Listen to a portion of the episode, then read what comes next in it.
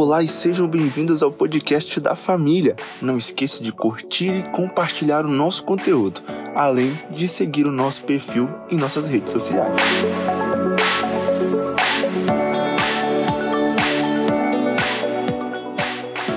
Aqui é a Bruna Oli e eu tenho uma mensagem de Deus para o seu coração.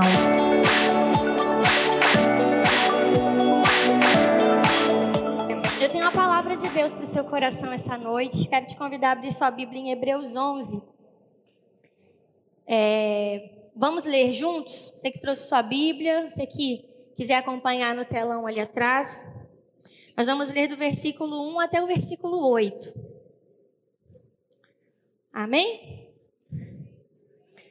Vamos lá, ora, a fé é a certeza daquilo que esperamos e a prova das coisas que não vemos, pois foi por meio dela que os antigos receberam bom testemunho. Pela fé, entendemos que o universo foi formado pela palavra de Deus, de modo que o que se vê não foi feito do que é visível. Pela fé, Abel ofereceu a Deus um sacrifício superior ao de Caim. Pela fé, ele foi reconhecido como justo quando Deus aprovou as suas ofertas. Embora esteja morto, por meio da fé, ainda fala. Pela fé, Enoque foi arrebatado, de modo que não experimentou a morte. Ele já não foi encontrado porque Deus o havia arrebatado. Pois antes de ser arrebatado, recebeu testemunho de que tinha agradado a Deus. Sem fé é impossível agradar a Deus, pois quem dele se aproxima precisa crer que ele existe e que recompensa aqueles que o buscam. Pela fé, Noé, quando foi avisado a respeito de coisas que ainda não se viam, movido por santo temor, construiu uma arca para salvar a sua família. Por meio da fé, ele condenou o mundo e tornou-se herdeiro da justiça, que é segundo a fé. Pela fé, Abraão, quando chamado, obedeceu e dirigiu-se a um lugar que mais tarde receberia como herança, embora não soubesse para onde estava indo. Só até aqui, você pode fechar seus olhos? Vamos orar nesse momento? Pai, muito obrigada por esse dia. Obrigada, Senhor, por este culto. Obrigada, Senhor, pela tua palavra, Senhor, na nossa vida. A nossa disposição para que nós possamos conhecer mais de ti, nos aproximar mais de ti, gerar fé em nós. Muito obrigada, Senhor, pelo teu cuidado. Muito obrigada, Senhor, pelas promessas que ainda se cumprirão. Obrigada, Senhor, pela saúde. E em nome de Jesus, Senhor, continua conosco, movendo-se neste lugar. Tenha liberdade em nosso meio. O nosso coração coração está pronto, Senhor, para receber a tua palavra. E que não sejam minhas palavras essa noite, mas o teu Espírito sobre mim, me usando para trazer aquilo que o Senhor tem para tratar conosco essa noite. Em nome de Jesus, nós declaramos toda barreira, todo achismo, toda, toda religiosidade caindo por terra, pelo poder do nome de Jesus. Este lugar transbordando da glória, da presença e a manifestação do teu Espírito Santo. Em nome de Jesus. Amém? Irmãos, eu quero falar hoje, todo o capítulo 11 de Hebreus, a gente é, costuma dizer, isso não está escrito na, na Bíblia, mas a gente costuma dizer que é a galeria dos heróis da fé. E ali a gente leu até o versículo 8. É, se você continuar lendo, você vai ver sobre vários outros homens também que se destacaram por uma vida de fé. Mas hoje eu quero é, me ater a alguns nomes e o que eu acho muito interessante, o primeiro versículo todo mundo sabe quase que de cor, né? E o autor aos Hebreus, ele usa um versículo para definir fé, e ele usa todo um capítulo para mostrar o que é viver pela fé. E isso é muito interessante porque isso nos ensina que fé é muito mais do que aquilo que a gente fala, mas aquilo que a gente vive, aquilo que a gente faz. Amém? Então, fé não é só aquilo que você está declarando. E a gente hoje vê muita gente falando, falando, falando, falando, falando, mas na realidade não está vivendo pela fé. E eu quero falar é, um pouco sobre esses quatro primeiros personagens que a gente leu. E o primeiro exemplo que eu quero citar aqui essa noite é o exemplo de Abel. E Abel, se você olhar a Bíblia toda, se você ler todo o livro de Gênesis, você não vai encontrar nenhuma fala de Abel. Sabe assim, então Abel disse: não existe nenhuma fala de Abel registrada na Bíblia. E, irmão, até uma mula tem fala registrada na Bíblia. Mas Abel não tem. Mas Abel entrou como o primeiro nome na galeria de heróis da fé. E isso nos ensina algo, porque Abel foi reconhecido e está nessa posição de alguém de fé, de alguém segundo o coração de Deus, não pelo que ele falou, mas pelo que ele fez. E hoje a gente vê muita gente falando sobre fé e realmente não tem vivido, não tem demonstrado a sua fé. E a gente às vezes tem a tendência de pensar que uma pessoa de fé é aquela pessoa que recebe muito de Deus. Né? Você olha aquela pessoa assim, tem casa, tem carro, tem viagens. Nossa, essa pessoa é uma pessoa de fé, porque ela vive, ela recebe tanto de Deus e a gente tem essa tendência de achar que uma pessoa de fé é alguém que recebe muito. Quando na verdade não é só o que a gente recebe. A nossa fé é vista por aquilo que a gente é capaz de dar aquilo que a gente é capaz e que a gente é disponível a entregar a Deus. E é por isso que Abel está aqui. Abel não está aqui por algo que ele falou, mas por algo que ele fez, por algo que ele entregou. Abraão, ele é o pai da fé, não é porque ele recebeu Isaac, mas porque ele foi capaz de entregar Isaac. Está comigo? Então a nossa fé, ela é vista não só por aquilo que a gente recebe, mas por aquilo que a gente é capaz de Sabe, se você perguntar para algumas pessoas, o que, que você veio fazer no culto aqui essa noite? Talvez você ou alguém vai dizer, ah, eu vim receber de Deus. E a gente recebe tanto de Deus, é ou não é? Glória a Deus por isso. A gente recebe muito quando a gente vem ao culto. Mas já pensou se a intenção? Eu penso às vezes na, na, em Deus, que som do nosso coração. Quando alguém pergunta, o que, que você veio fazer no culto? Será que Deus não se agradaria muito mais se a gente dissesse: Eu vim aqui para entregar o meu melhor para Deus? Eu vim aqui para entregar a primazia do meu tempo. Eu parei tudo para estar aqui. Sabe, eu, eu vim aqui para entregar a minha melhor oferta, eu vim aqui para entregar o meu melhor louvor, eu vim aqui para orar e lançar palavras de gratidão, lançar palavras de amor, um tempo de adoração, de louvor, da manifestação da unção. Eu vim aqui para entregar tudo que eu tenho para Deus. Eu acho que esse é o anseio do coração de Deus. E isso, receber de Deus, é uma consequência. Receber de Deus é algo real, a gente recebe. Irmão, quantas vezes a gente entra aqui, a gente recebe algo de Deus, a gente é renovado. A gente não sabe explicar como, porque é um agir sobrenatural do Espírito Santo, mas a gente sai aqui parece que outra pessoa. Porque quando a gente participa da presença, da glória, da manifestação, da unção que é liberada, a gente é beneficiado, a gente é abençoado. Deus não precisa da nossa adoração.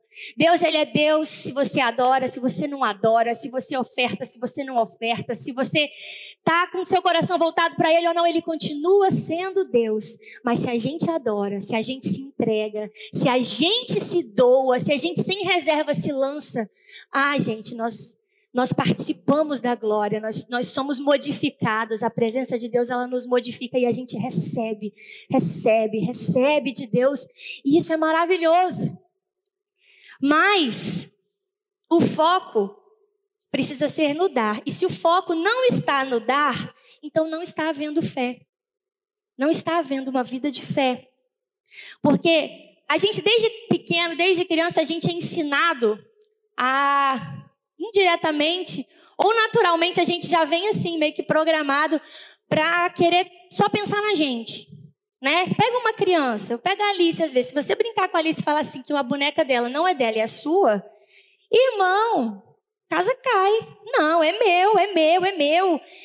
E às vezes ela olha o brinquedinho do outro, não, mamãe é meu. Eu falei, não, filha, a mamãe, né, né a dele. A mamãe da, da Milena que comprou para ela, é dela a gente, naturalmente, a gente já tem uma tendência para ser um pouco egoísta. Sim ou não?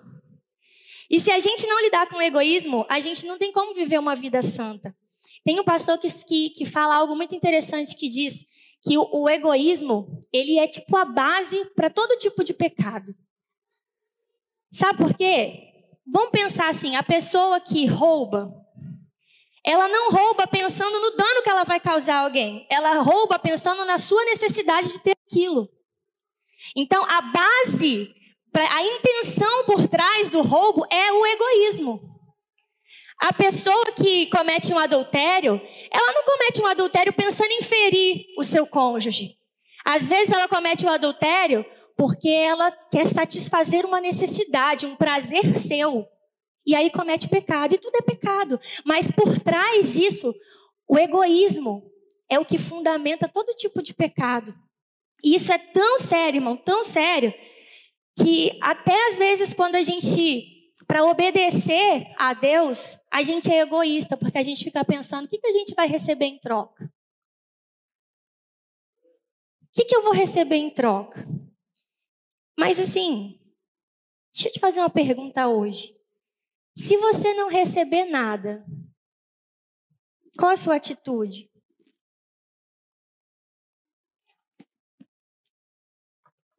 E se você não recebesse nada?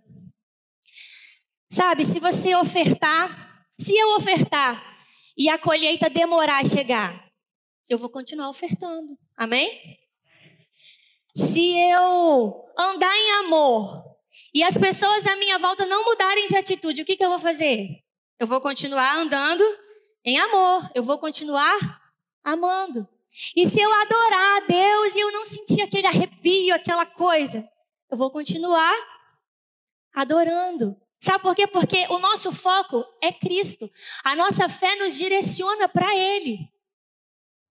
A gente não pode ter o foco em nós, o egoísmo. Nós fazemos para Cristo. E é isso, e é por isso que Abel se destaca. Porque Abel ofertou ao Senhor de uma forma excelente. E sabe, se você resolver ser um Abel, um Caim vai sempre se levantar na sua vida. Glória a Deus por isso. Porque quando você decide ser generoso, quando você decide ser excelente, sempre alguém vai se levantar para te criticar. Sabe por quê? Porque a sua fé, preste atenção nisso, a sua fé, ela revela a incredulidade de alguém. O seu fogo revela a frieza de alguém.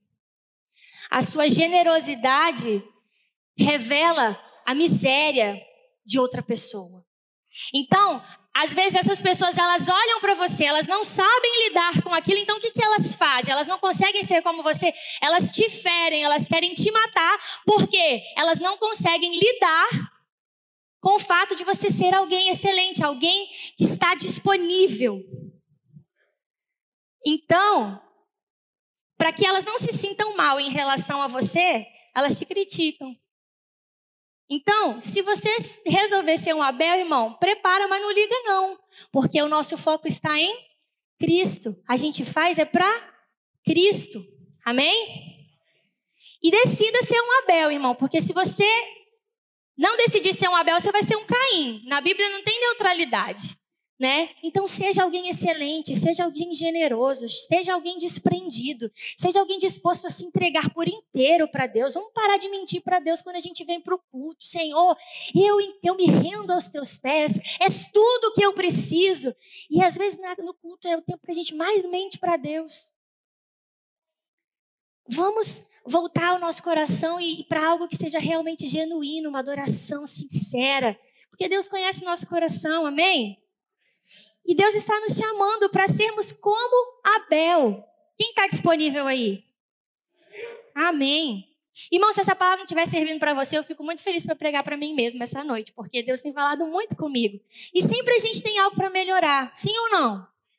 A gente precisa. Se você não tem algo para melhorar, irmão, cuidado. Cuidado. O segundo exemplo que eu queria trazer essa noite é o exemplo de Enoque. Enoque está na galeria de heróis da fé porque ele agradou a Deus. Ele agradou a Deus de uma tal forma que nem experimentou a morte. Ele foi arrebatado. Pensa que chique, irmão. Só ele e Elias, né? Pensa no negócio chique. Foi arrebatado, não experimentar a morte. Ele agradou a Deus. E Gênesis 5, 24 diz que Enoque andou com Deus. Sabe o que, que significa você andar com Deus? É você considerar a presença de Deus todos os dias, porque Deus é espírito. Amém? A gente não pode cair no perigo de esquecer dessa presença de Deus. Deus é Espírito, Ele está em nós. E se a gente quer viver é, com o exemplo de Enoque, de alguém que foi arrebatado, a gente precisa entender que Deus está caminhando conosco todos os dias. Tem gente que se Deus quiser chegar perto, ele tem que correr para alcançar, porque ela não, não ela está indo, ela está indo e vivendo sua vida, fazendo suas coisas, resolvendo e se esquecendo de buscar em primeiro lugar o reino de Deus. E o que é o reino de Deus? O reino de Deus é o lugar onde o rei está.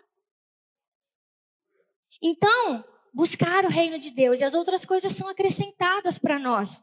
Andar com Deus, sabe, irmãos, nessa aliança que nós estamos agora, andar com Deus significa você considerar essa presença, você falar com o Espírito Santo todo dia. É, é, são as disciplinas espirituais, aquela coisa básica de oração, de jejum, de meditação na palavra, de ir aos cultos, né, de se alimentar de Deus, de, de buscar mais de Deus. Nós precisamos disso. Eu, eu já falei isso aqui algumas vezes. O amor de Deus a gente já tem. Quem aí sabe que é amado pelo Senhor? Irmão, Deus ama todo mundo. Se você não sabia hoje, você entrou aqui essa noite sem saber, eu quero dizer para você que Deus te ama. Te ama do jeito que você é, do jeito que você tá. Antes que você fosse um embrião, ele te chamava pelo nome. Então, assim, Deus nos ama. Agora, Deus não se agrada da vida de todo mundo. Porque Deus se agrada de quê? De santidade. Deus se agrada de obediência. Amém? Essa semana eu estava conversando com uma pessoa que ele veio né, se justificar. Não, porque o meu pecado é um pecado escandaloso, todo mundo vê. Mas e aquele irmão que murmura do outro? E aquele irmão que, que fala mal do outro, que critica o pastor, que sente inveja? Eu falei, irmão, tá todo mundo errado. A gente não pode querer justificar uma coisa com base em outra. Mas Jesus sentava com pecadores. Jesus sentava com pecadores. E nós também devemos sentar com pecadores. Mas Jesus nunca comungou com pecado. Todo mundo que se aproximava de Jesus era transformado de alguma forma. Vai não peques mais. Então, às vezes, a gente fica assim, ai, Deus entende, né? Deus entende. Fala, irmão, Deus não compactua com o pecado. A natureza de Deus ela consome o pecado. Não, não tem como misturar uma coisa com a outra. Então, o que, que agrada a Deus? Santidade, obediência. E o fardo, queridos, é tão leve. O sangue de Jesus já nos purificou de todo o pecado. Você não precisa ficar fazendo um monte de sacrifício, você não precisa ficar pagando penitência. Você só precisa se arrepender, abandonar o pecado e falar: Jesus, me perdoa. E pronto, está tudo certo. Olha que maravilha, irmão. Olha que coisa linda. Deus, Jesus falou: aqueles que me amam são aqueles que me obedecem. E obedecer a Deus não é viver uma vida privada de, de prazeres, pelo contrário, quando Deus fala para a gente não fazer uma coisa, é porque Ele sabe que aquilo não vai fazer bem para a gente. Nós somos criaturas feitas por Ele. Pensa em alguém que conhece o manual melhor que todo mundo. É o próprio Deus. E a gente precisa viver dependendo disso, confiando nisso. Isso é viver pela fé, amém? Vamos para outro exemplo. Eu quero falar do exemplo de Noé. Vai lá no versículo 7. Vamos ler. Diz assim, ó. Pela fé, se alguém quiser me ajudar aqui no o irmão abençoado ali, ministrar comigo. Eu gosto. Pela fé, Noé, quando avisado a respeito de coisas que ainda não se viam, movido por santo temor, construiu uma arca para salvar a sua família. Por meio da fé, ele condenou o mundo e tornou-se herdeiro da justiça, que é segundo a fé. Vamos lá, Noé, ele recebeu uma palavra de Deus. Amém? E quando ele recebeu essa palavra, imediatamente ele obedeceu e começou a construir uma arca para que o cumprimento da promessa chegasse. Sim ou não? E aqui todos nós, todos nós, dá uma olhadinha assim em volta. Todos nós recebemos alguma palavra de Deus. Sim ou não? Existem palavras que Deus liberou a meu respeito, a seu respeito, que são completamente particulares, personalizadas. Deus tem um plano para cada um de nós. Amém? Se você existe, você tem um plano. Existe um plano para você. A vontade de Deus para sua vida. Então, assim, se Deus virou e te deu uma palavra, o que, que você está fazendo com isso? Noé imediatamente construiu uma arca. O que, que você está fazendo com a palavra que Deus te deu? Ah, Deus falou que você vai ser um grande pregador da palavra. Você já se matriculou no seminário? Você está lendo a Bíblia? Você está vindo para a escola dominical? Como você está se preparando para o cumprimento dessa palavra? Deus falou que vai me enviar para as nações. O meu ministério é para as nações. Você já está fazendo aula de inglês? Porque se a gente crê que a palavra foi liberada para nós, a gente precisa se preparar. Sim ou não? Deus falou o que para você? Que você vai ser um grande empresário? Deus falou o que para você? Que você vai pastorear uma grande igreja? Você já colou no seu pastor para ver o que, que ele precisa, para aprender com ele? Ficar ali, o discípulo, não, pastor, que, que, é? Que, como é que faz? Como é que funciona? Ou você é aquela pessoa que vai, esquenta no banco, volta, vem para o culto, não vem para o culto. E, e existem palavras que Deus libera para nós como igreja, como corpo, a noiva de Cristo. Amém? Quem aí é noiva de Cristo? Fala, então é para mim. Palavras que não são personalizadas, são para nós, igreja do Senhor. Por exemplo, Jesus falou que ele vai voltar, não falou? Você crê que Jesus vai voltar? Nós seremos arrebatados e depois Jesus vai voltar para reinar. Amém? Cadê os alunos do Artos aí? Os alunos de escatologia vão aprender isso depois. Arrebatamento é uma coisa, Jesus voltar é outra coisa. Vou dar um spoiler. Mas assim, Deus, Jesus já deu uma palavra que ele vai voltar. E o que, que você está fazendo com isso? Ah, não, estou salvo. Tá tudo certo. Vou ser arrebatado. Mas e quem ficar? Você consegue pensar em alguém aí próximo a você, da sua família, talvez, que vai ficar? Você consegue pensar em alguém no seu trabalho que você gosta muito, que essa pessoa nunca confessou Jesus como Senhor da vida dela. Ela pode até ser uma boa pessoa.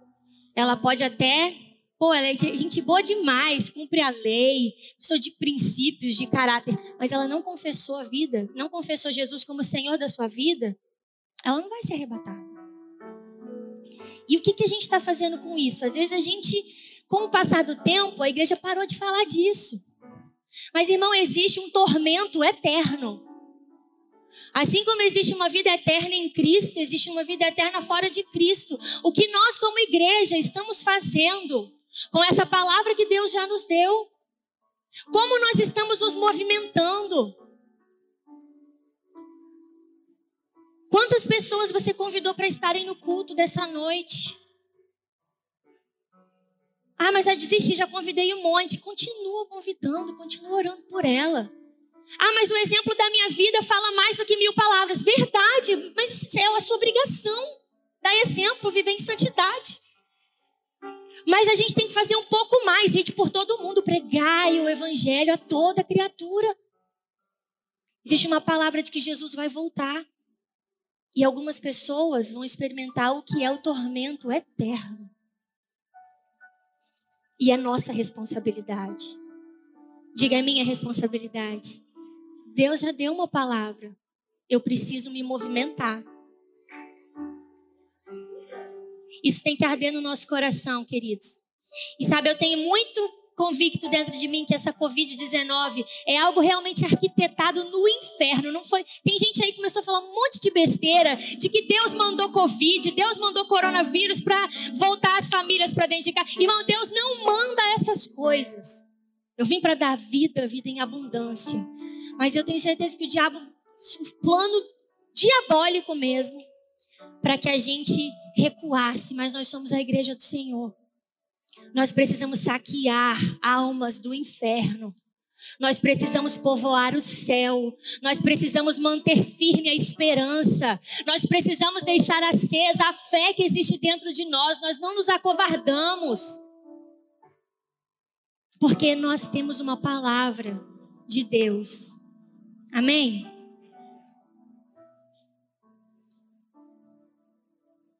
Vamos falar de um exemplo de Abraão, que é o último exemplo que eu quero dar essa noite. Abraão, queridos, ele é o pai da fé, né? Abraão foi capaz de abandonar sua terra, foi capaz de abandonar seus parentes. Tudo que Abraão conhecia a vida inteira dele, os lugares que ele ia, as pessoas com quem ele conversava, passava um tempo, pessoas com quem ele cresceu. Abraão deixou tudo isso e foi para uma terra que ele não sabia onde que era, ele nunca tinha ido, mas Deus tinha dado uma palavra para ele. E Abraão simplesmente obedeceu. E o que isso nos ensina? Nos ensina assim uma, uma total dependência de Deus. E depender de Deus, às vezes, é tão difícil, porque é somente pela fé. São coisas que a gente não vê, soluções que a gente não vê, são portas que a gente não está vendo, que ainda não se manifestaram para nós. Mas se Deus nos deu uma palavra, nós precisamos depender e confiar. Amém?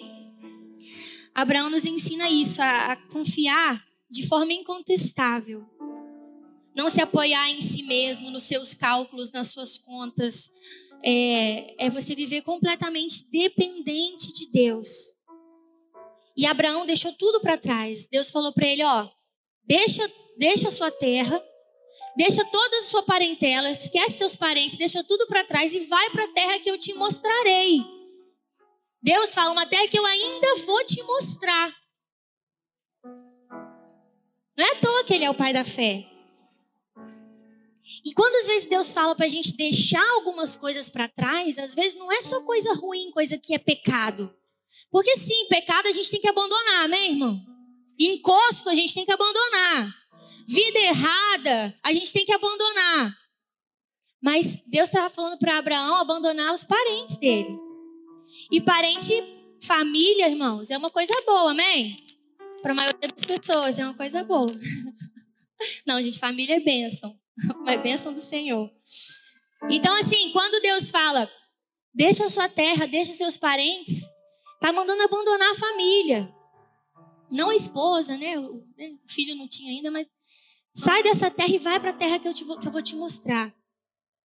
Às vezes não é só deixar de lado coisas ruins, coisas que nos nos atrapalham de ter uma intimidade com Deus, mas às vezes é deixar coisas que parecem lícitas, coisas que são boas, você consegue pensar em algo bom que às vezes Deus está falando, deixa isso para lá e vem para o lugar que eu estou te mostrando.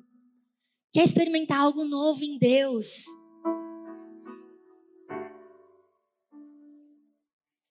Às vezes é deixar algo que você gosta muito.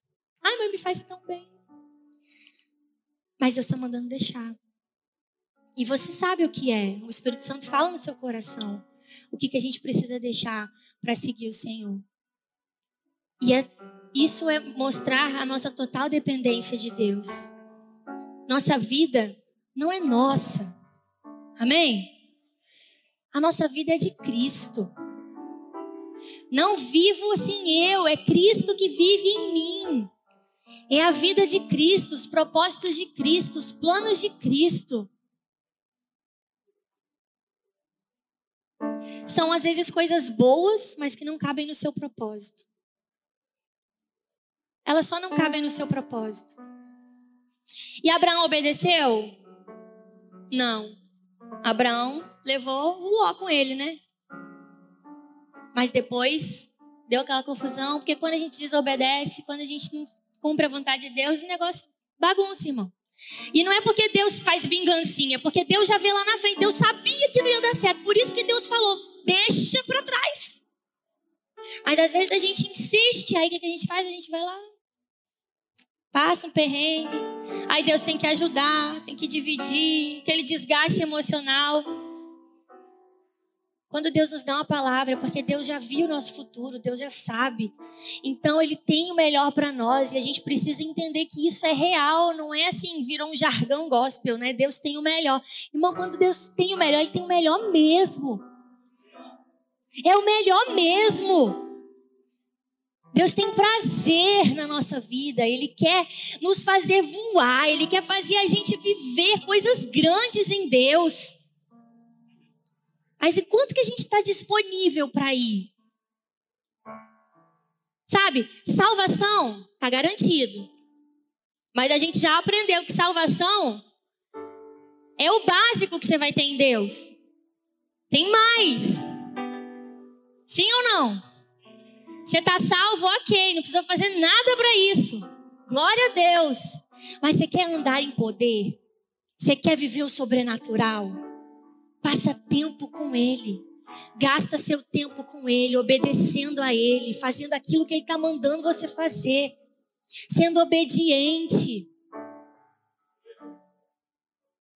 É a resposta para tudo. Para de falar, ah, mas eu acho, não, não tem o que eu acho. Hoje a gente tem, a gente vive uma geração que fica assim, ah, mas eu acho. É, é, eu, eu não entendo dessa forma. Eu, eu, é porque eu tive uma experiência, irmão. A, a vida da gente não é feita de experiências. A gente fica com o que a palavra diz. É o que a palavra diz, é o que Deus diz para nós. Fala, mas como que eu vou ouvir Deus? Na palavra. Eu vou ouvir a palavra.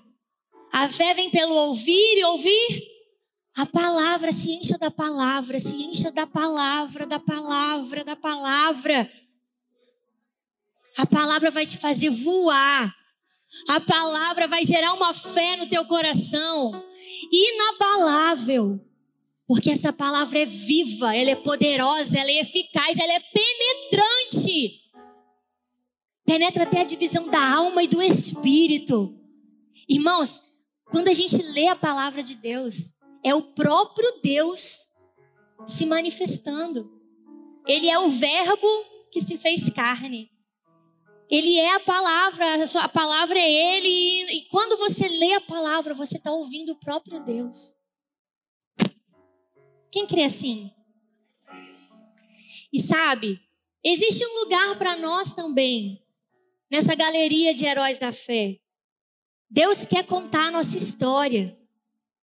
Deus quer contar a sua história. As pessoas vão ver a tua história e vão ser edificadas, vão ser alcançadas. Pela fé, Rodrigão, né? Pela fé, o Michel viveu isso, isso, isso. Pela fé, a Vanessa, pela fé. O meu justo viverá pela fé. Não existe outro padrão de vida para nós que não seja pela fé. E nós precisamos muito falar de fé nesse tempo. Nós não podemos deixar a nossa fé se esfriar. O nosso Deus, ele continua sendo o mesmo, ele não muda. Você pode dar glória a Deus por isso, irmão? Você está captando isso? Deus, ele não muda. Quem se renova é a nossa mente. Não vos conformeis com este mundo, mas transformai-vos pela renovação da vossa.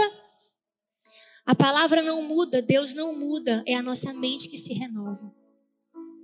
E Deus te trouxe aqui essa noite para renovar a sua mente, para ativar essa fé que está dentro de você, te lembrar que você é um homem de fé, te lembrar que você é uma mulher de fé, te lembrar que o inimigo não pode te parar, te lembrar que ele está com você todos os dias, te lembrar o seu propósito, te lembrar para que, que você está aqui nessa terra.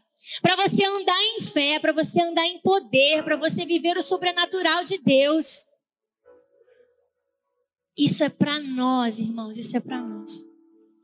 E eu quero te convidar a fazer uma oração essa noite. Que nós possamos agradar a Deus.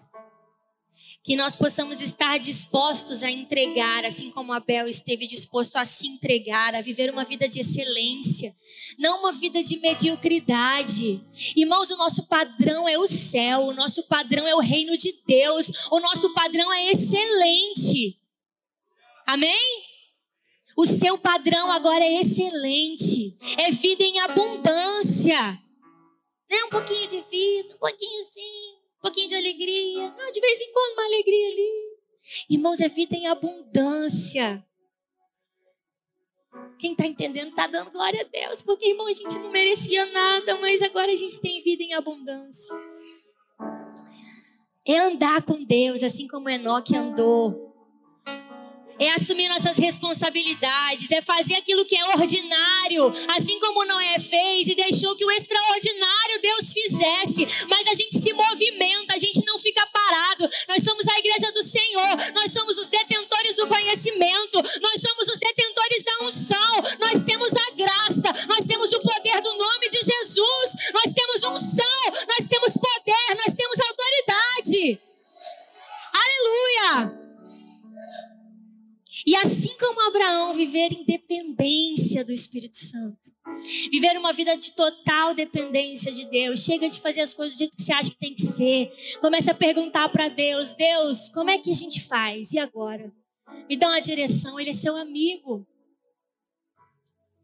Ele é seu amigo. Amém? Você pode ficar de pé? Vamos orar essa noite. Aleluia. Oh, aleluia, aleluia.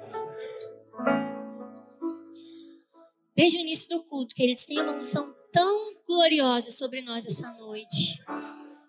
Eu sinto uma liberdade do Espírito Santo para falar e fazer coisas extraordinárias essa noite. Aleluia. Deus está querendo te levar a lugares mais altos. Deus está querendo te levar a um nível mais alto.